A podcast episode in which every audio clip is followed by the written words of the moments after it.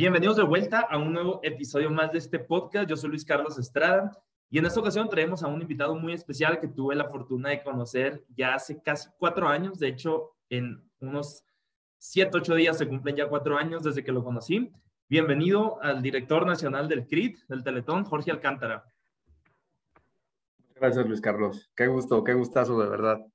¿Cómo está ahorita? ¿Cómo, ¿Cómo, le ha ido? ¿Anda, ¿Anda, en México ahorita? Ando en México, vivo en México, después de haber vivido en Sonora poco más de ocho años. Eh, me regresé para mi tierra.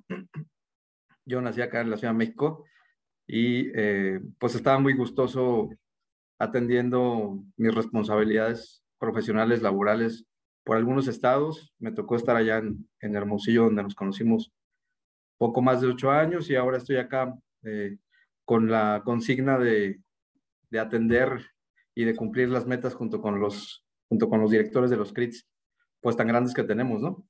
Sí, qué suave. Jorge, antes de, antes de comenzar este episodio, me gustaría, bueno, para comenzar este episodio más bien, me gustaría preguntarle cómo fue que empezó su carrera dentro del Teletón, porque usted ya lleva, creo que más de 20 años en Teletón, ¿verdad? Ya, ya, ya, ya tengo, pues no sé, cerca de 20, 24 años, 24 años en, en Teletón.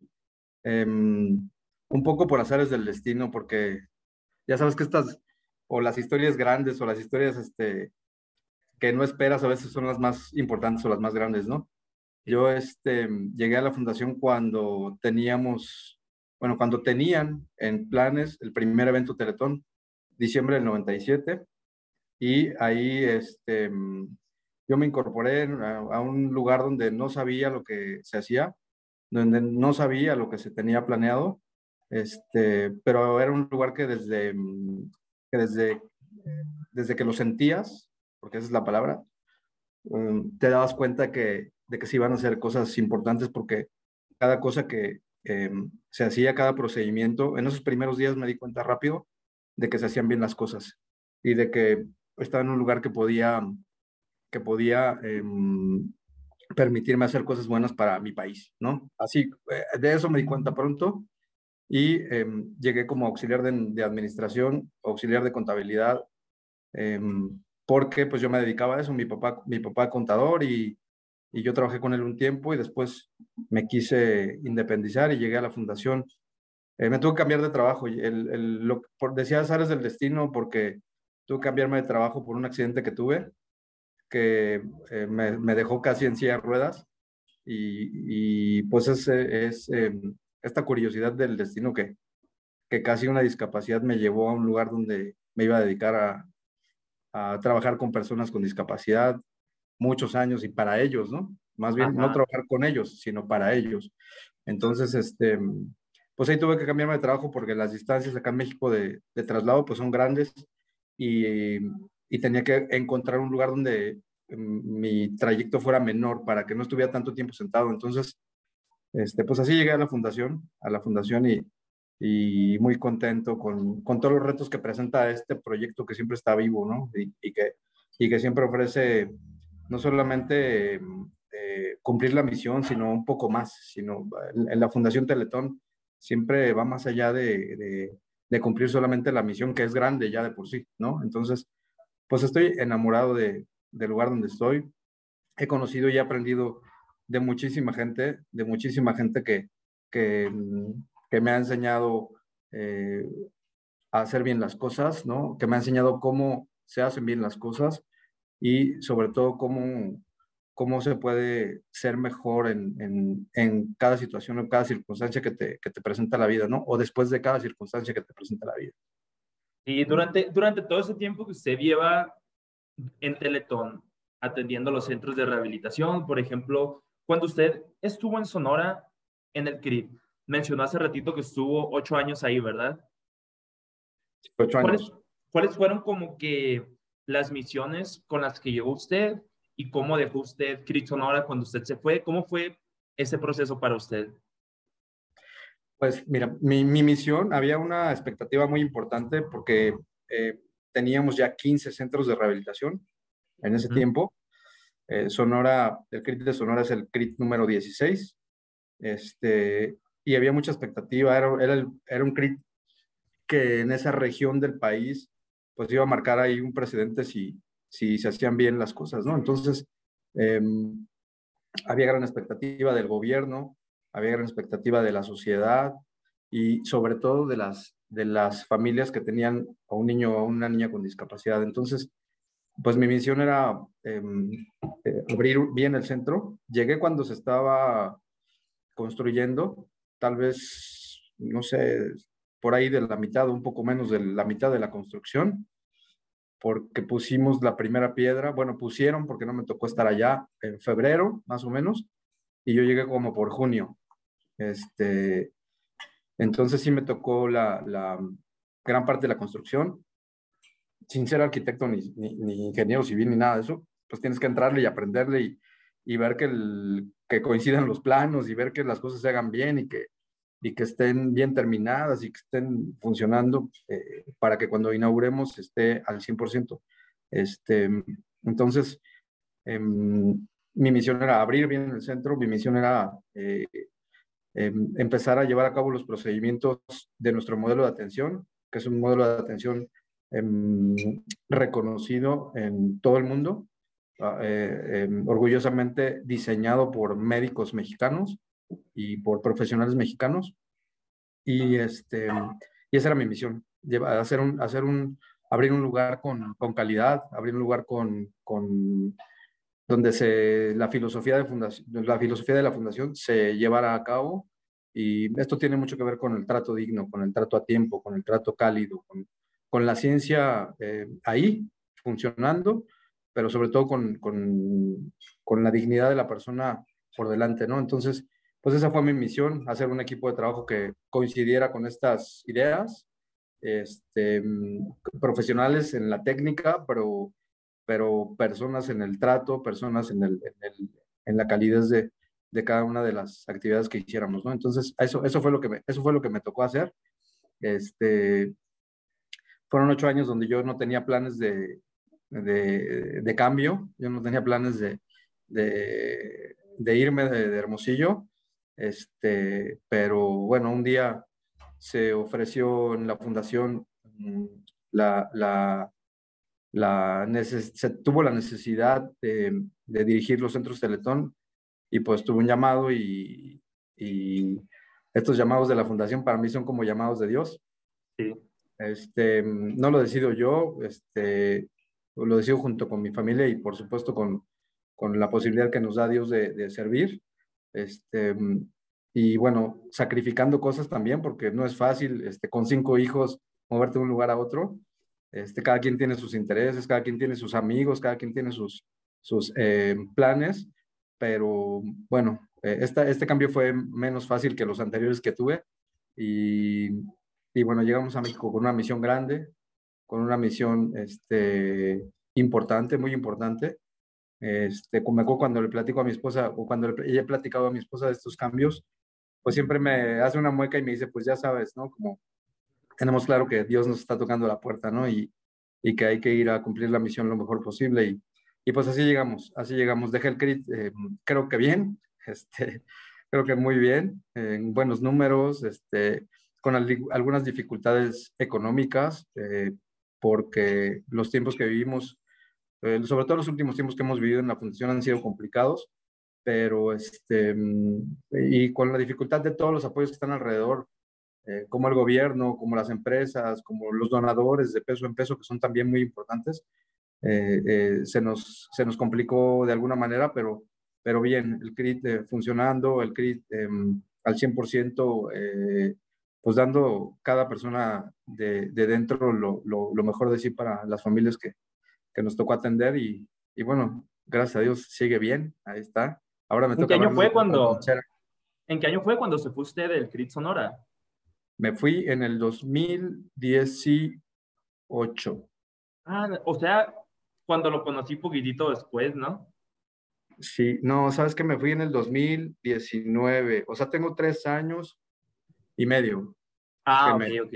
Entonces me hace que no le tocó esa vez que nosotros es que cuando, cuando fueron las vacaciones de verano del 2019, un grupo de amigos, amigas y yo fuimos a diferentes hospitales de Hermosillo y también al CRIP, y pues íbamos vestidos de superhéroes y pues de princesas, ¿no? Eso es la base que no le tocó, pero estuvo muy padre. Ya me acordé, fue en septiembre del 2018. Ah, ok, ok. No, nosotros lo hicimos un año después, esa actividad. Sí, no me tocó, pero ya vi algunas fotos de, bueno, llegué a ver algunas fotos de esa, de esa visita, no sé si en tus redes o en las del CRIT o, ah, en algún sí. Sí, me dio mucho gusto. Sí, estuvo, muy suave, lo hicimos la primera vez en julio del 2019 y fue muy tranquilo, o sea, nada más llevábamos de que, pues todos disfrazados para que los niños y las niñas se tomaran foto con nosotros, y le llevamos de que pizzas, sodas, cosas así como tranquilo. Y después en diciembre de ese mismo año hicimos como una recolección de juguetes porque pues ya iba a ser como tipo para Navidad, pues. Y, ya sabes, volvimos a ir otra vez y pues ahora sí llevábamos un chorro de regalos. Y estuvo muy padre, o sea, porque fue una actividad muy comunitaria, tanto de mis amigos y amigas que estaban recolectando juguetes ese mes, y yo estaba estudiando en Douglas, Arizona, y mis amigos de allá, o sea, incluso en la escuela me dejaron poner pósters en todo el colegio y en mi oficina me iban a entregar juguetes y juntamos un chorro en total, o sea, fueron como 300, 300 pasaditos y hasta nos sobraron, o sea, pero pues ya después empezó la pandemia y pues los que sobraron supongo que ahí siguen en mi casa. qué buena onda, qué padre. Sí, pues ah, tú, tú dices que es una actividad muy sencilla y muy fácil a lo mejor de hacer el ir, disfrazarse y organizarse, pero pues creo que es lo, lo más importante que tenemos las personas, el, el, poder servir, el poder dar, ¿no? Y, y, a veces es lo que más trabajo cuesta, porque, eh, o entre tiempo que muchas veces decimos que no tenemos, o, o, no nos organizamos como para ofrecer algo, sin saber que de lo mejor que podemos tener los seres humanos es el, el servir, ¿no? Entonces, qué padre. Porque cuando, cuando usted le llegó el llamado para ser el director nacional del CRIT, ¿Cómo fue ese proceso para usted? ¿Es un proceso de selección? ¿Le hacen la oferta directa a usted? ¿Es una competencia? ¿Cómo se maneja todo eso? Pues mira, todos los, todos los puestos en la fundación se compiten, ¿no? Todos los, todas las vacantes este, generalmente tienen varios candidatos.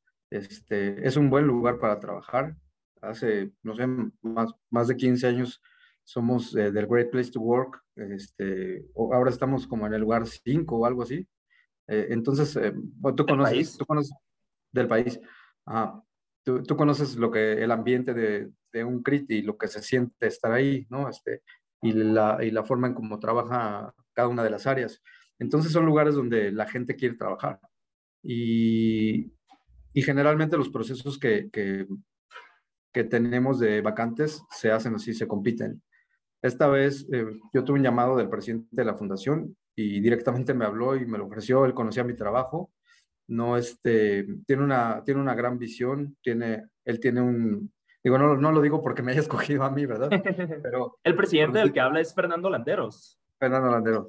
Fernando Landeros. Yo, yo en ese momento no estaba en el país, me, me había, este, estaba, estaba en Argentina, había, había ido a dar una, una plática en un, congreso, que es algo que es fuera de mi, de mi trabajo en tele. Bueno, tiene algo que ver, pero no tanto este, mm, em, en una plática en un congreso de, la Internacional, de la International Taekwondo Federation, que yo hago taekwondo, hice taekwondo muchos años de mi vida, y, y, y, diseñé un programa para atender a niños con discapacidad en todas las, en las escuelas de la ITF del mundo.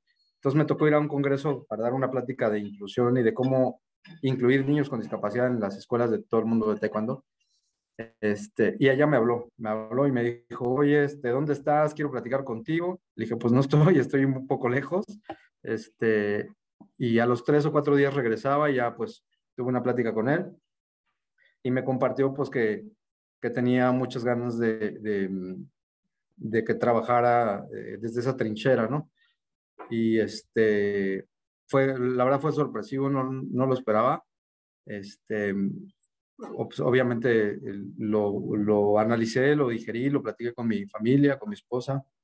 Este, no fue tan fácil, sobre todo con los hijos, como te decía, pero, este, pero bueno, nos, nos, nos venimos con, con algunos em, dolores y tristezas porque dejamos mucha gente que, sobre todo gente que, que, que, nos quiere y que queremos en, en, Hermosillo y, y, pues acá también con, con, buenas cosas porque acá hay familia, hay amigos de toda la vida este, y hay muchas oportunidades en la Ciudad de México que, que si sabes tomar, este, también puedes, eh, eh, puedes tener muchas posibilidades a través de ellas. ¿Y cuáles son actualmente las responsabilidades que usted tiene como director? ¿O cómo es como un día en su vida? ¿Cuáles son las actividades que tiene que llevar a cabo? En sí, en sí sus responsabilidades. Lo puedo decir muy fácil, pero, pero te, te digo, ah, es, es, un, es un escritorio más frío, ¿no? Mi, el, el escritorio de un director, del director de un CRIT, que es lo que yo fui varios años, antes de ser director de Hermosillo, fui director en Tamaulipas también, dos años. Entonces, bueno, ya había tenido la experiencia por lo menos de 10 años de, 10 años de llevar eh, la dirección de un CRIT. Digo, es más frío, por, me refiero a esto de la temperatura, me refiero a que en el escritorio del director de un CRIT hay más temas, estás más cerca de las familias, hay más temas interpersonales tal vez. Y eso a mí me gusta mucho, este, eh, me gusta mucho estar cerca, me gusta mucho escuchar a las personas que trabajan conmigo, me gusta mucho aprender de ellas, me gusta mucho Em, conocer a las familias. Eso, eso para mí es básico en, la responsabilidad que se tiene de, la dirección de un CRIT. Parte de la, de la, dificultad esta de la que te hablaba en, la adaptación es que llegaba a un escritorio, a una oficina pues muy bonita, llena de luz, este, eh, eh, con fotografías de algunos niños que puse ahí, de, sobre todo de Hermosillo que traía, ¿no? Este, pero, pero em, sin tenerlo cerca, ¿no? Con, con, una, con una decisión que tome hoy en mi trabajo, puedo beneficiar a muchísimos, a miles de, de niños, de familias. Y eso es lo que, lo que le da sentido. Aunque yo soy como, trato de ser mucho más cercano, eh, creo que el aprendizaje de, de, estar acá ha sido precisamente ese, ¿no? Este, trascender a través de, un poquito del silencio, ¿no? De lo frío de un escritorio, pero sin perder toda la experiencia y el sentido que le puedo dar a las cosas con todo lo que yo sé que pueden trascender. No sé si me expliqué.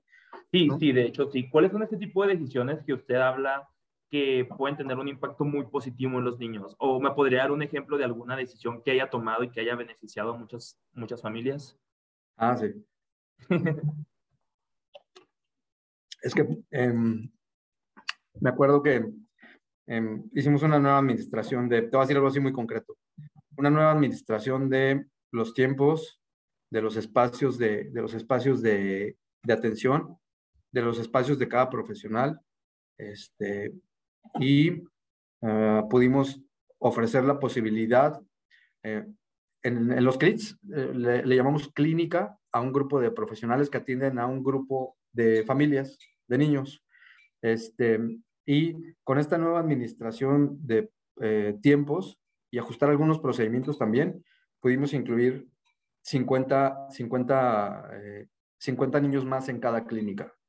Eh, y con la misma posibilidad de, de, de, lograr sus metas, sus objetivos. Entonces, pues puede ser algo bien sencillo, que solamente que nos, que nos dedicamos varios a, nos metimos a, a, las, agendas y a la administración y a unas hojas gigantes de Excel para, para ser más eficientes y pues logramos incluir a 50 niños más en cada clínica. Un CRIT como el de Hermosillo tiene tres clínicas, o sea, ahí fueron 150 familias más con la posibilidad de tener todas las ventajas de, este modelo de atención que, que, les da mucho, ¿no? Esa es una decisión, por ejemplo, que pues que ni alcanzas a ver, ¿no? Que, que ni alcanzas a conocer esas caritas o esas, eh, esos avances, ¿no? Es, em, es, una, es una de las, de las cosas que me han tocado hacer y este, aunque como un secreto, cada que tengo la oportunidad me acerco a las familias. En lo poco que he viajado, porque la pandemia nos, nos limitó a eso, este, me acerco mucho a las familias, las escucho a los colaboradores cuando voy a un CRIT, eh, platico con ellos, este, veo, cómo, veo cómo están, veo eh, los, los, espacios de trabajo que sean eh, dignos, que las familias estén bien, este, y así. Mi oficina está, eh, tenemos un, un, mini espacio administrativo corporativo en el CRIT de Estado de México, que es el más grande de todos. Entonces, cada que tengo la posibilidad también, está un poco lejos, pero bajo ahí a las instalaciones del CRIT a, a ver cómo va todo. Imagino que debe ser muchísimo más grande que el de Hermosillo, ¿verdad? Es no, como unas cuatro o cinco veces más grande que el de Hermosillo. La bestia, pues sí está bien grande entonces. Es el, es el centro de rehabilitación infantil más grande del mundo. Oh, wow. No sabía eso. Es el, primero, sí. El sistema como tal son 24 centros Teletón. El sistema Teletón México, porque hay Teletón en varios países de Latinoamérica sobre todo, es el sistema de rehabilitación más grande del mundo. Este, el que hemos hecho los mexicanos, con donativos. Con, con, mucho orgullo, lo, hay que decirlo. Pero Teletón, a pesar de que sea en otros países, la base principal es en México, supongo, ¿no? No, hay, existe una organización internacional de teletones. Ok. Eh, y en 13 países de Latinoamérica hay, hay, hay, teletón, hay teletones. Em, cada quien trabaja, todos trabajamos con discapacidad, este, pero cada quien tiene sus propios modelos, sus propios em, expedientes o la forma de hacer sus expedientes, la forma de atender también pues, las leyes locales, etcétera. Este, y algunos la mayoría tenemos, trabajamos con los mismos diagnósticos, que son principalmente neuromusculoesqueléticos, pero también estamos incluyendo ya otros temas de, discapacidad como autismo, em, algunos, eh, algunos intelectuales como síndrome de Down, que ya, ya atendíamos acá en México, y tenemos planes para, para hacer más grande la posibilidad o el alcance de los, de los CRITs en México. Entonces, nos va bien en Lauritel, eh, somos un país ejemplo, este, Lauritel es esta organización que te, que te digo, somos un país ejemplo, eh, somos el que ha logrado tener una infraestructura más grande eh, que todos los demás. ¿no? Ajá, porque me gustaría mover esta plática un poquito ahora hacia el área de negocios, cómo se maneja todo eso, porque vi una foto que usted subió que Chivas y América se juntaron para hacer una donación de 10.000 sesiones pues, de rehabilitación, ¿verdad? ¿Cómo se logra ese tipo de acuerdos? Pues ¿Cómo se logró ese acuerdo en específico? Sí, siendo una fundación, para servir más necesitamos dinero, ¿no? Y, y para hacerlo bien necesitamos mucho dinero, ¿no? Entonces, eh, porque, porque queremos atender a, a, miles y a todas las personas que tengan la, la necesidad de estar ahí. Em, cuando se vino la pandemia, todos, todos vimos que una de las cosas, de las huellas eh, importantes que dejaba eran los problemas respiratorios, ¿no? Eh, se disminuía la capacidad pulmonar, este, todas las personas que traían, cuántas personas vimos con un tanquecito de oxígeno, ¿no? Que todavía vemos algunas. Este, pues en, en, México hay pocos especialistas para atender la rehabilitación pulmonar. Y eh, dentro de las instituciones de, todo el país que, que atienden esto, pues está Teletón. Otra institución importante que hace esto es el Instituto Nacional de Enfermedades Respiratorias pero realmente hay pocos profesionales que lo hacen y nosotros lo hacíamos desde, pues, desde siempre porque hay, hay niños que necesitan eh, este servicio porque tienen eh, eh, un problema degenerativo que les va dificultando la, la, capacidad de respirar, ¿no? Entonces, ya teníamos a los profesionales, ya teníamos a los, a los médicos, a los terapeutas, los espacios listos, pero necesitábamos recursos para que la gente que tuviera pues esas complicaciones eh, pudiera, pudiera tener eh, terapia respiratoria. Y dentro de lo que encontramos, pues buscando, siempre estamos buscando donativos por todos lados y con las relaciones y con las alianzas, vimos, em, tenemos buena relación con muchos equipos de fútbol, con muchos medios de comunicación, ¿no? Que en este caso sabemos que Televisa y, y el América pertenecen a la misma empresa, pero esto, esto, fue por el otro lado, fue por el lado de, de, de de las Chivas, ¿no? Aunque tenemos muy buena relación con Televisa y también con el América, fue por el lado de las Chivas y, y generalmente ellos apuestan y hacen público esto de las apuestas. Y, y si le gana el dueño del América, no sé qué va a hacer, y el dueño de las Chivas, no sé qué va a hacer si pierde y así, ¿no? Entonces, eh, les propusimos, eh, así directamente, la propuesta de que en vez de que apostaran, hicieran un buen donativo para que con ese donativo atendiéramos a las personas eh, principalmente a las de escasos recursos en temas respiratorios. Y así lo hicimos. Este, fueron 3 millones de pesos que nos abrimos una, un formato ahí en la página de Teletón y la, gente se empezó a inscribir y en todos los centros este, eh, teníamos, teníamos el servicio y, y, hasta que nos acabamos los 3 millones de pesos en, en terapias. Oye, así fue como se juntaron las 10 mil. Así fueron las 10 mil terapias a la torre, que suave está eso. Y es, y es ¿qué tan fácil o qué tan difícil es llegar a ese tipo de acuerdos cuando se trata de patrocinadores o de gente que va a donar o de empresas que van a donar? ¿Qué tan fácil o qué tan difícil se vuelve eso? Es, no, no, es tan fácil. Eh, tenemos un área específica, un área que le llamamos un área comercial, porque mm, lo que les podemos ofrecer, conociendo el diseño, conociendo el, lo, que, lo que es Teletón, ¿no? Lo que les podemos ofrecer es el uso de nuestra marca. No les podemos ofrecer más, no, no, no les podemos intercambiar este, algo, ¿no? O no les podemos vender nada. Lo que les podemos ofrecer es nuestra marca y esta área comercial que se dedica a eso, es, con el prestigio que tiene Teletón y con toda la exposición a medios de comunicación que tenemos, em, buscamos empresas que les que dentro de sus intereses esté esa parte de la promoción de las labores sociales que hacen. Entonces, em, tenemos buenos patrocinadores, tenemos algunos muy fieles de, de varios años de, de, trabajar con Teletón y, ellos nos hacen un donativo para, em, principalmente para el evento Teletón de cada año. ¿Cuáles son los donadores principales? Eh, tenemos, tenemos varias, varios, este, varios patrocinadores acá en México. Uno es Grisi, uno es Telmex, uno es Banamex. Este, tenemos otros que, que venden em, em, que venden café, que se llaman Cafenio. Esos son ah, los nuevos. Esos son, son, los nuevos de este año. Están muy buenos este, esos cafés. Están muy buenos esos cafés, pero acá, acá, hasta acá, hasta México no llegan. Espero que lleguen pronto. Oh, ¿a poco no sabía eso? No, no, no, es, es, es como de, dentro de la región, pero pues ya mira, hasta nos ofrecieron poner un café en cada crit, entonces pronto, pronto vamos a tener ahí la posibilidad de, de un café. Este, y así tenemos empresas importantes como, como esas, este, que, nos, que nos apoyan, que saben bien la causa, que conocen bien lo que hacemos y que con mucha, con mucha generosidad nos apoyan. Y, y de esa manera llegamos a la meta y de esa manera operamos algunos centros que tienen dificultades también porque no generan otros recursos o que hay todos los gobiernos donde tenemos un centro eh, nos apoyan de, en, en, la operación.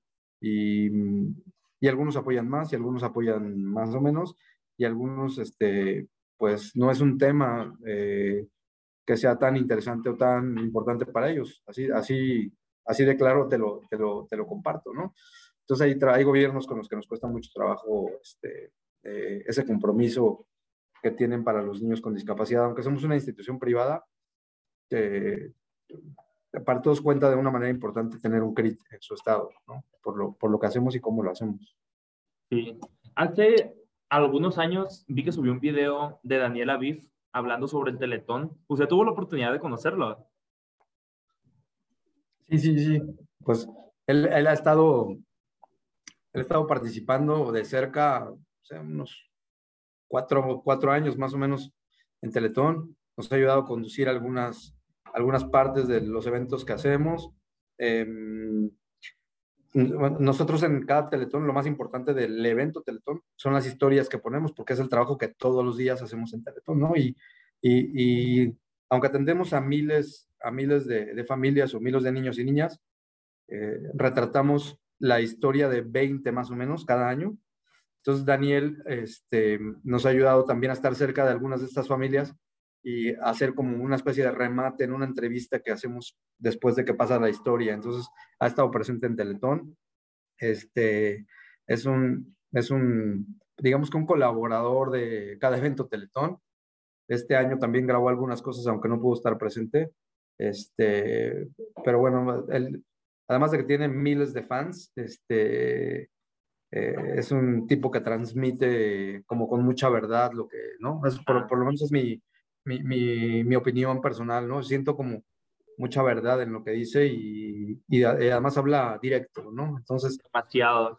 sí, entonces, este, sí nos ha ayudado mucho de tener, pues, personajes de todo tipo, que, que porque al final de, Teletón es de todos, ¿no? Y, y hay que tratar de hablarle a todos, ¿no? Y, y buscar una, cercanía con todos los grupos sociales de edad, etcétera, etcétera.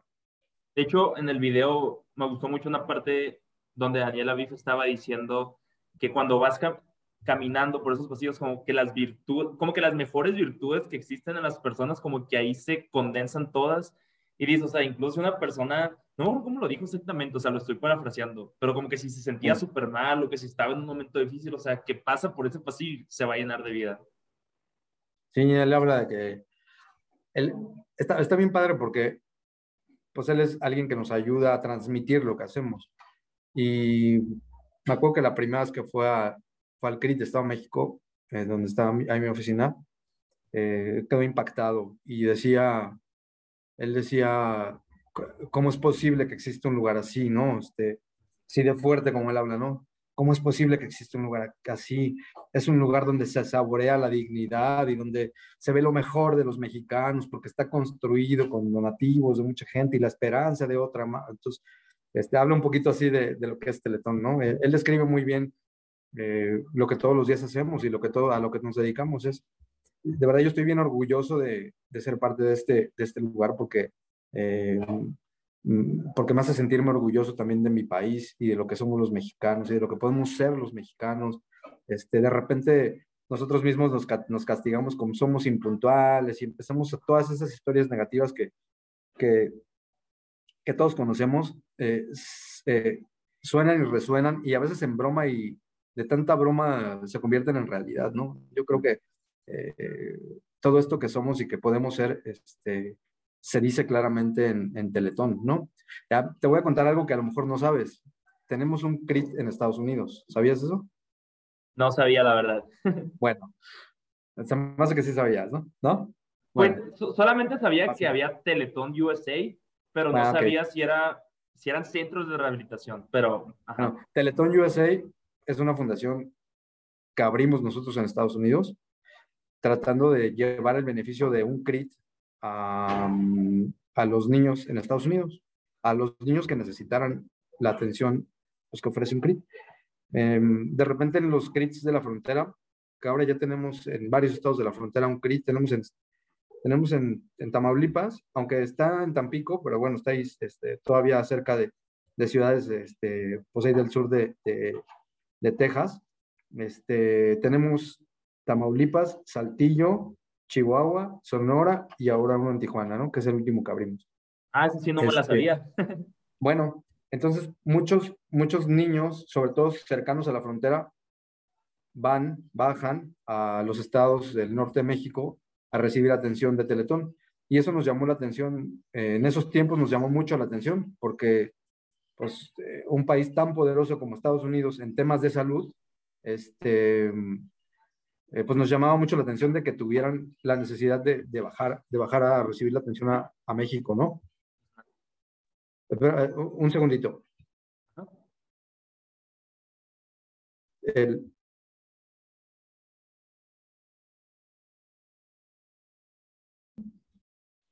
Ya, perdón, Luis Carlos.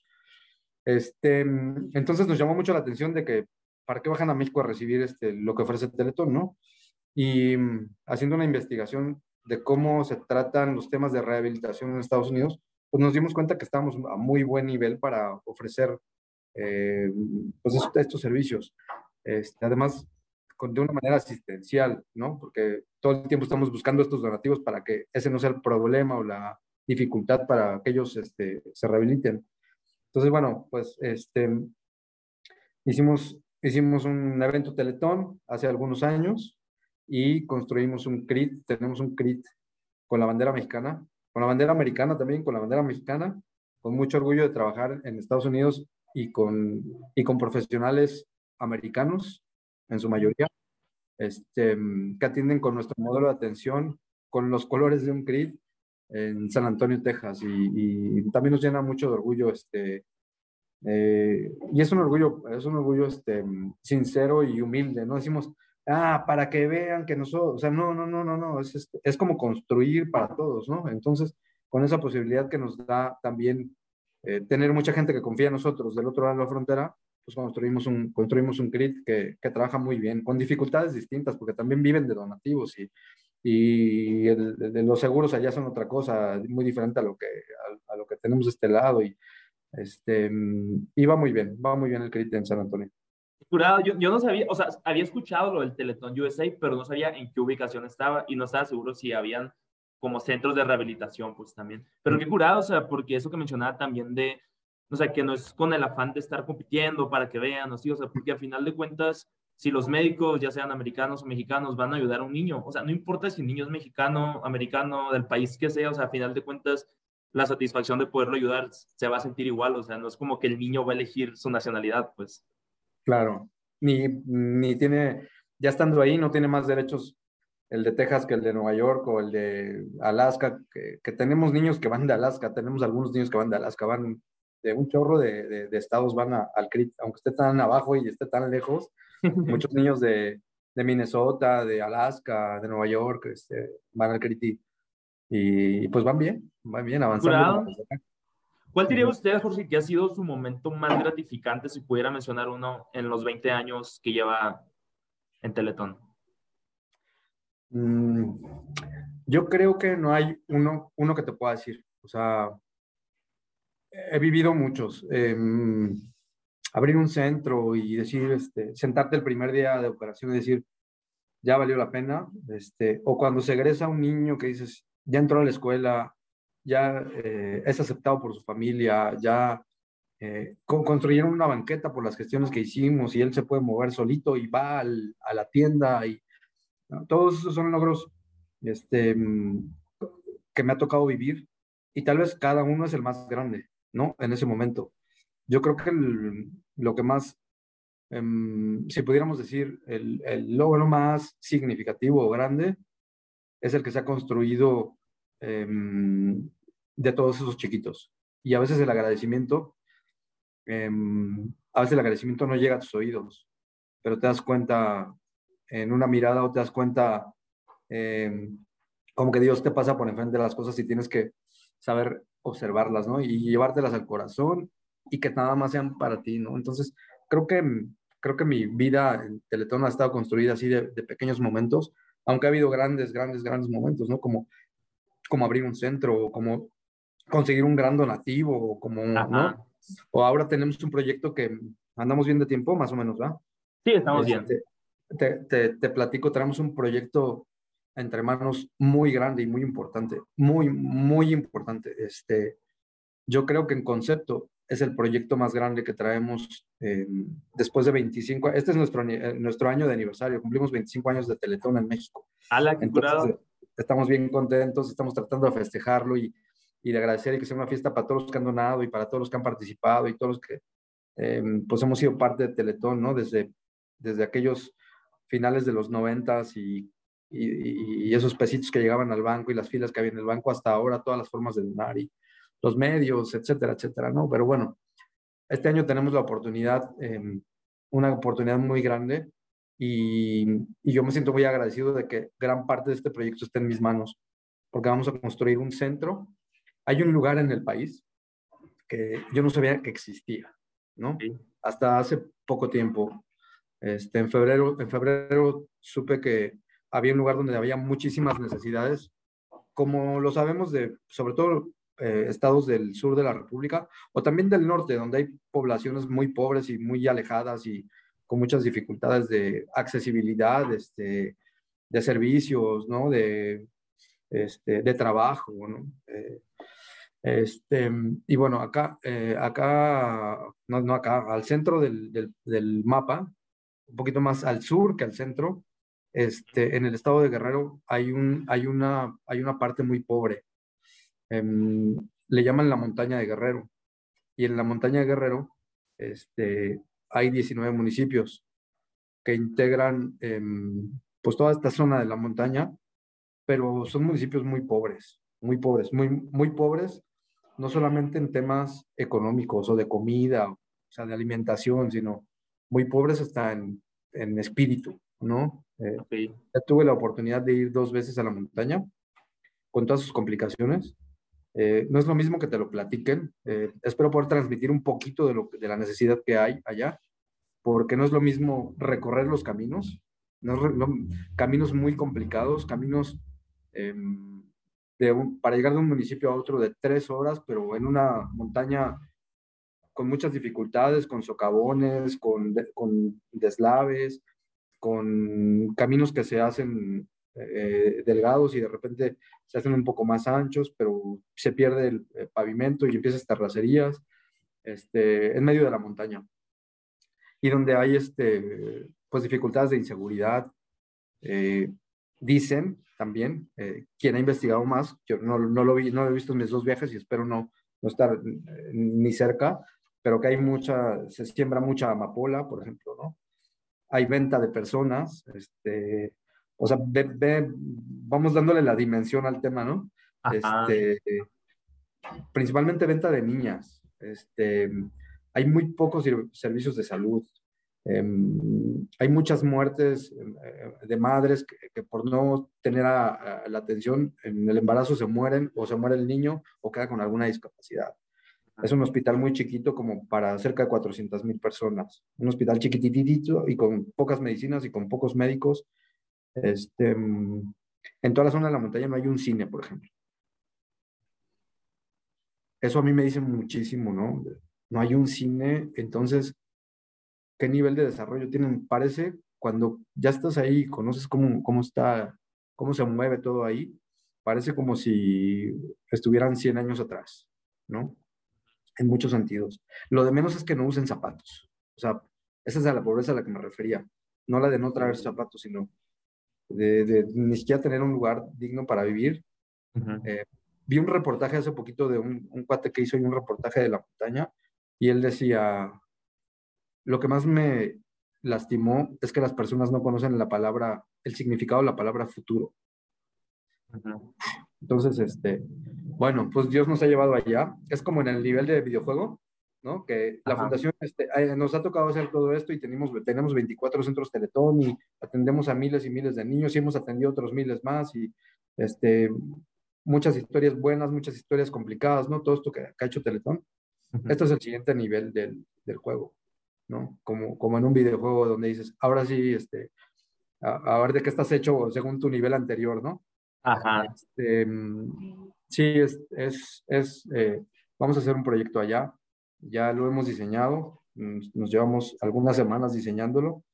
Em, eh, rehabilitación basada en la comunidad, unidades móviles de rehabilitación que vayan, jornadas médicas extramuros que atiendan desde, eh, pues desde, todo lo que son los profesionales de Teletón a los municipios, este, porque hasta entre ellos es muy difícil eh, eh, moverse al, más céntrico, donde, donde se da la, la, la, toda la relación comercial, social, religiosa, este, que es un municipio que se llama Tlapa. Ahí este, ahí es donde vamos a construir un centro. Mm, tal vez en tamaño no es tan grande como un CRIT, no es necesario, pero sí este, con todo el concepto de telemedicina, jornadas extramuros, rehabilitación basada en la comunidad. Eh, tenemos una universidad en la fundación que forma profesionales para, este, para atender en los CRITs. Em, vamos a poner una mini em, sede, ¿no? Como híbrida, no sabemos todavía cómo lo vamos a hacer, pero seguramente vamos a becar a algunos estudiantes de la región, porque va a ser muy difícil llevar eh, profesionales allá. Entonces, espero porque mis perros ya se volvieron locos. ok.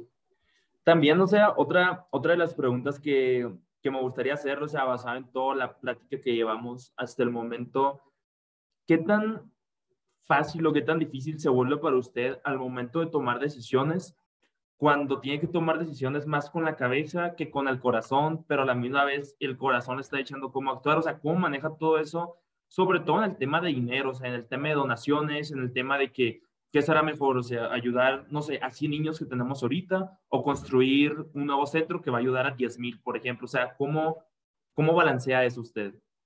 No, yo, o sea, yo, yo creo que este, parte de lo que, de la misión que tengo tiene mucho que ver con eso. Este, es que de este lado, las, como cuando te hablaba del escritorio frío. Porque podría volver a ser como hasta como un pensamiento utilitarista, ¿no? Sí, pero em, yo, gracias a Dios, tengo, he tenido muy clara la, la, misión, o sea, ¿para qué estamos?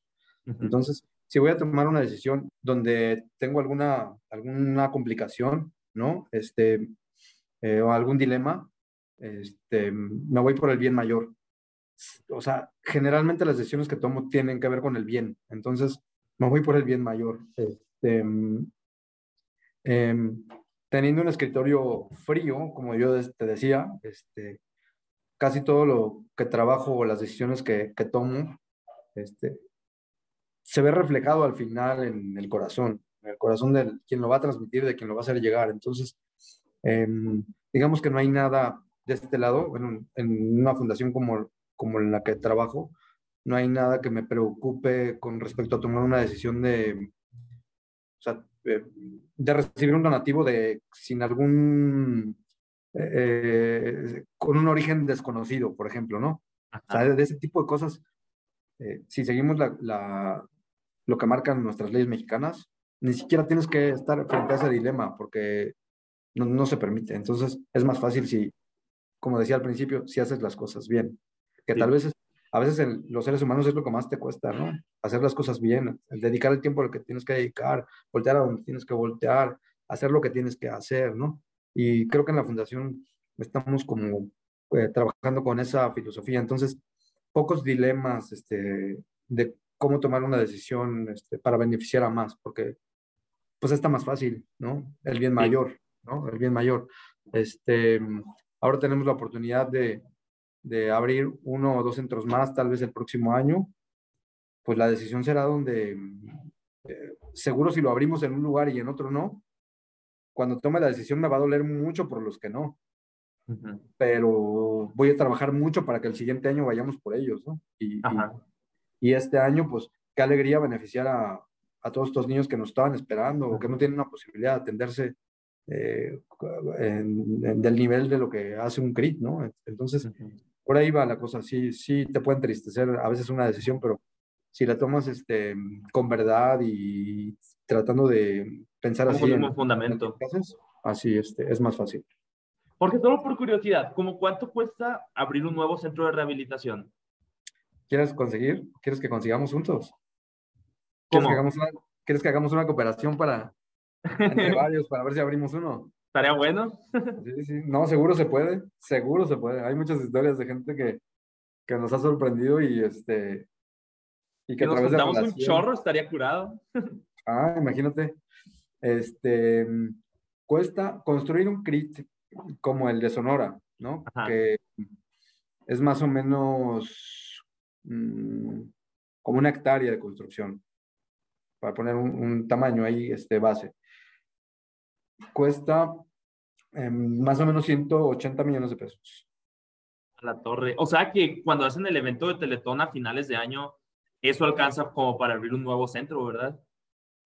Sí, aunque fíjate, aquí viene, seguramente viene otra pregunta tuya, porque yo te digo, sí, y cada año hemos hecho un evento Teletón, pero la última vez que abrimos un CRIT fue en 2015. Y entonces, ¿qué hicimos con el dinero del 2016, 17, 18, ¿no? Pues em, operamos los centros que tuvieron complicaciones económicas. porque era más importante no cerrar el CRIT, ¿no? Este, por ejemplo, Sonora es, Sonora es un ejemplo. Tuvimos complicaciones económicas porque no tuvimos la oportunidad de, de, recibir lo que el gobierno había comprometido, de que algunas empresas nos fallaran, de que, ¿no? Este, por las dificultades económicas, sin juzgar, por las dificultades económicas del país, ya sin rascarle más a ese tema que puede causar son, ¿no? Este, entonces, eh, con lo del evento Teletón, llenábamos esos huecos económicos para no cerrar, para no sacar a los niños de la, de la atención y decir, señoras, eh, niños, ya no los podemos atender porque ya no tenemos dinero, ¿no? Entonces, hacer Teletón para tratar de, de no sacar a los niños. Entonces, hoy, hoy, como te decía, felizmente hemos este, encontrado una estabilidad económica y esperamos que el próximo año con Teletón estemos anunciando eh, la construcción de un centro más o de dos, este, ¿no? Estaría padrísimo. Estaría pues ya para terminar el episodio, Jorge, pues no me queda nada más que agradecerle por su tiempo y pues la verdad que qué curado poder conocer también lo que pasa detrás de escenas, pues, ¿no? De los centros de rehabilitación, del teletón en general. Y generalmente al final de los episodios le pregunto a mi invitado alguna pregunta, algún par de preguntas que me quieran hacer, adelante, ya les hice muchas yo. Está buenísimo. Está, pues, primero agradecerte Primero agradecerte. Este, hablamos mucho de, de Teletón y a, mí me gusta mucho porque es algo personal, este, que me llena de orgullo, de, orgullo hablar. Este, Teletón es más que un evento de fin de año, es más que un evento de televisión donde artistas cantan y piden dinero. El Teletón de todos los días es, es de verdad un, un, un lugar, son unos lugares de calidad, de gran calidad, de gran calidad y gran calidez. Eh, me gustaría cerrar esta parte de hablar de Teletón con el lema que tenemos, que seguramente tú lo viste en algún, en algún lugar de la recepción principal del CRIP de Sonora, que dice el amor y la ciencia al servicio de la vida. Entonces, poner el amor antes de la ciencia es un compromiso grande. Hablar de servicio, así de claro como lo tratamos de hacer, es un compromiso muy grande también. Entonces, bueno, pues todos los que escuchan esto, que se sientan orgullosos y si no tienen la posibilidad de ir a un CRIT, entrenle y busquen, busquen eh, resolver todas sus dudas acerca de Teletón, ¿no? A través de, de Internet, que ahora se, se, nos, se nos facilita más todo eso, ¿no? Y, y si pueden ir a un CRIT o han ido a un CRIT, este, pues ahí estamos, hay miles de necesidades. Ahora sí te voy a preguntar, este, es que yo conozco parte de tu historia, ¿no? Yo conozco parte de tu historia eh, porque conozco a tu mamá, porque conozco la historia de Hannah, este, y yo te quiero preguntar, eh, fíjate que no lo había pensado, pero me cae así rápido la pregunta. Este, si tú sientes que, que Dios te ve de alguna manera especial, a ti y a tu familia. Probablemente sí. Eso significa diferente a los demás. ¿Cómo, cómo? Eso significa que es diferente a los demás, porque te ve de una manera especial, ¿no? este, pero ¿cómo puedes explicar eso? Pues no sé, o sea, porque es algo extraño y precisamente lo, lo estaba mencionando en el podcast pasado con, con el doctor no Carlos Quijada. No lo escuché. Ah, Pero bueno, luego, se, luego, se, lo mando. Lo estaba mencionando ahí con el, con el doctor Carlos Quijada, o sea, porque estábamos hablando cómo a veces el concepto de Dios se malinterpreta, o sea, la forma en la que nos los enseñan, pues, de generaciones anteriores. Y algo de lo que platicábamos, o sea, ¿por qué yo hasta la fecha de hoy me sigo preguntando, o sea, ¿por qué Dios escogió a mi hermana para que muriera? Entonces, para mí eso va a ser un dilema, o sea, que probablemente voy a vivir toda la vida con eso y voy a tenerle que preguntar a Dios el día que yo me muera, ¿no? Entonces, yo, yo hasta la fecha de hoy me pregunto, o sea, o más bien me digo, o sea, qué padre se siente ver, o sea, a personas que sí se sanan enfermedades, incluso enfermedades como las de mi hermano, o sea, y sí he conocido a personas con cáncer que sí se han sanado, y, y me quedo, o sea, ¿por qué el significado especial puede significar algo positivo o algo negativo? O sea, porque puede ser positivo por lo que ha pasado a raíz de eso, pero puede ser negativo, o sea, porque si usted me preguntara directamente, ¿prefieres que 100 mil personas se beneficien o que tu hermana siga viva? Ahí hay como un sesgo, ¿no? O sea, yo diría, pues prefiero que mi hermana siga viva. Entonces, creo que es un poquito difícil de entender, o sea, el significado ese de especial, porque hay, hay, creo que hay un sesgo muy grande. Sí, sí, sí. Yo sí considero que por, conociendo un poco la vida de Hannah, porque no, no tuve la fortuna de conocerla tanto, em, o sea, era alguien que tenía gran parte de Dios en ella. Eh, y yo no sé si la escogió eh, o, o, cómo entender, eh, incluso hasta los, esto que decías de la escogió para para llevársela o lo que como quieras explicarlo. Pero yo creo que em, dejó mucha huella, ¿no? Hannah, este, y fue un fue una prueba de la existencia y del amor de Dios, ¿no? Este, entonces, entre más personas lo conozcan o lo conozcamos, este, eh, mejor vida podemos tener por la, saber la existencia de Dios a través de, de personas como Hannah, ¿no? Y, todo lo que decía y lo que cantaba y lo que construyó y lo que dijo, este, creo que son un gran ejemplo, o sea, es, como, eh, ese, como milagro todos los días, ¿no? Este, bueno, pues. Y se siente padre, o sea, decir de que, ah, soy el hermano de Hannah, sí se siente padre, o sea, porque me acuerdo, por ejemplo, antes de que, de que fuéramos al CRIT, habíamos ido también al CIMA, pero un día antes yo había ido a pedir los permisos. Y en el CIMA, que es un hospital de Hermosillo, para la gente que no se escucha, yo fui a preguntar de que hoy quiero hacer esta actividad, me dan chance y no sé qué. Y al inicio me acuerdo que me trataron como que muy X, muy indiferente. Y cuando me pasaron, me dijeron, ah, eres el hermano de Hannah. No, pues que sí.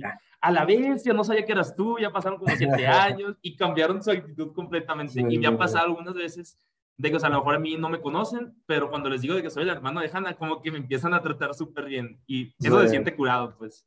Sí, seguramente. ahí cabe algo de lo, de lo especial. ajá, ahí cabe algo de lo especial pero yo definitivo encuentro en ti también, o sea, yo no te veo como el hermano Hanna, yo lo, lo que sabía, lo que supe y ahora sé de ti, este, me habla de, de, una misión grande que tienes en la vida y que la estás cumpliendo y que la estás buscando y que, ¿no? Que, que seguramente irás dejando muchísimas huellas en, en tu paso. Como el hermano de Hanna, sí, pero como Luis Carlos también. ¿no? Sí, también. ¿Qué, pues me da tiempo de la segunda pregunta. Ah, sí, es rápida, sí. Me quedan cuatro minutos para irme corriendo a trabajo. Este, ¿qué, qué necesita? Para la gente que nos escucha, en 15 minutos entro a trabajar, por eso lo andamos apurando el episodio. ¿Qué, qué necesita un joven de hoy para ser feliz? Uy, buena pregunta. Yo creo que sin duda hacer lo que más te gusta. Creo el año pasado también lo, lo había tocado en algunos episodios, que los días en los que yo me siento más feliz es cuando empiezo mi día haciendo las cosas que más me gustan. Y o sea, al momento de hoy, y creo que desde siempre lo que más me ha gustado es jugar béisbol. Y por ejemplo, a lo mejor aquí donde vivo hace mucho frío, pero por ejemplo, hoy en la mañana, en cuanto salí de trabajar, trabajé de 7 a 11, me fui a nadar una hora. Luego me fui a comer, ahorita estamos grabando podcast, ahorita voy a trabajar y luego para cerrar el día voy a ir a hacer ejercicio al gimnasio, que también es de las cosas que más me gustan, o sea, lo que se refiere como que al ejercicio físico. Y otra cosa es ser feliz, creo que también cuando haces feliz a otras personas, creo que también te haces feliz a ti mismo. Y esto lo platicaba con un amigo que se llama David, lo estábamos platicando el viernes pasado, que vino aquí a la universidad, y mm, él me dijo, o sea, vete por la calle tú, me dijo, o sea, vete, no sé, cuando andes caminando, o sea, siempre dile a la gente de que, hey, how are they going? ¿Cómo te está yendo? ¿Cómo va tu día? O cosas así. Y a final de cuentas, o sea, tú nomás empiezas a regalar sonrisas y la gente se va a acordar de ti, me dijo, o sea, esa es una forma como que de conectar con la gente, a lo mejor les haces el día y pues tú también te vas a hacer, tú también te vas a sentir feliz porque algunas de esas personas probablemente te van a responder de vuelta de que, hey, ¿cómo te está yendo? Ah, o sea, gente que no conoces, pues. Creo que eso tiene mucho que ver, o sea, ser feliz a las personas, pero también, o sea, estar bien contigo mismo, creo que, creo que es lo principal. Sí. Porque pues si no estás bien contigo mismo, ¿cómo vas a poder dar lo que no tienes, pues, verdad? Padrísimo. No, Sí. pues se, se te nota que sí, se te nota que, que tienes claro, que tienes tus objetivos claros, que seguramente también tienes días difíciles, pero cuando se Bastantes a tiene- veces. sí, cuando se- estos conceptos se tienen claros, creo que es más fácil encontrar el camino de nuevo, ¿no? Y tiene mucho que ver, o sea, suena como una súper tontería, pero hace dos semanas empezó el clima súper perfecto aquí en Flagstaff. Y, o sea, yo ando con todas las pilas, o sea, traigo camiseta manga corta, traigo shorts, y los días desde noviembre, finales de noviembre, hasta hace tres semanas, que eran días súper, súper fríos. O sea, era como que a la bestia, que flojera, o sea, a mí no me gusta andar vestido que con chamarras o con pants o cosas así, porque como que sientes que andas en pijama, pues, y no sé, Sí. como que me daba para abajo también. Entonces, ahorita que ya está empezando el calorcito, mañana va a nevar, pero luego lo se va a quitar. O sea, ya se siente, ya se siente más padre, pues, o sea, se siente, o sea, es una tontada, o sea, que el clima tenga tanto que ver en mi humor, pero, por ejemplo, en el invierno no tenía, no tenía ni chance de ir al campo porque estaba nevado, no podía ir a natación porque, pues, saliendo iba a ser un friazo, y pues ahorita que ya está el calorcito, o sea, como que estas últimas dos semanas, y hoy también, o sea, como que me he sentido con demasiada energía. Qué buena onda. Sí. Pues es actitud, es actitud, es la- es- son ganas de estar, aunque mañana vaya a nevar y trae shorts, ¿no? Sí, no, ya mañana me pongo el pants. Está bueno. Bueno, pues para la gente que se quedó hasta el final de este episodio, se lo agradecemos mucho, le mandamos un fuerte abrazo, Jorge Alcántara y yo, y pues Jorge, una vez más, pues gracias por, por su tiempo otra vez. No, gracias a ti, Luis Carlos. Estamos pendientes. Lo que necesites de este lado, ya sabes. Gracias, saludos a toda la gente y nos vemos en el próximo episodio.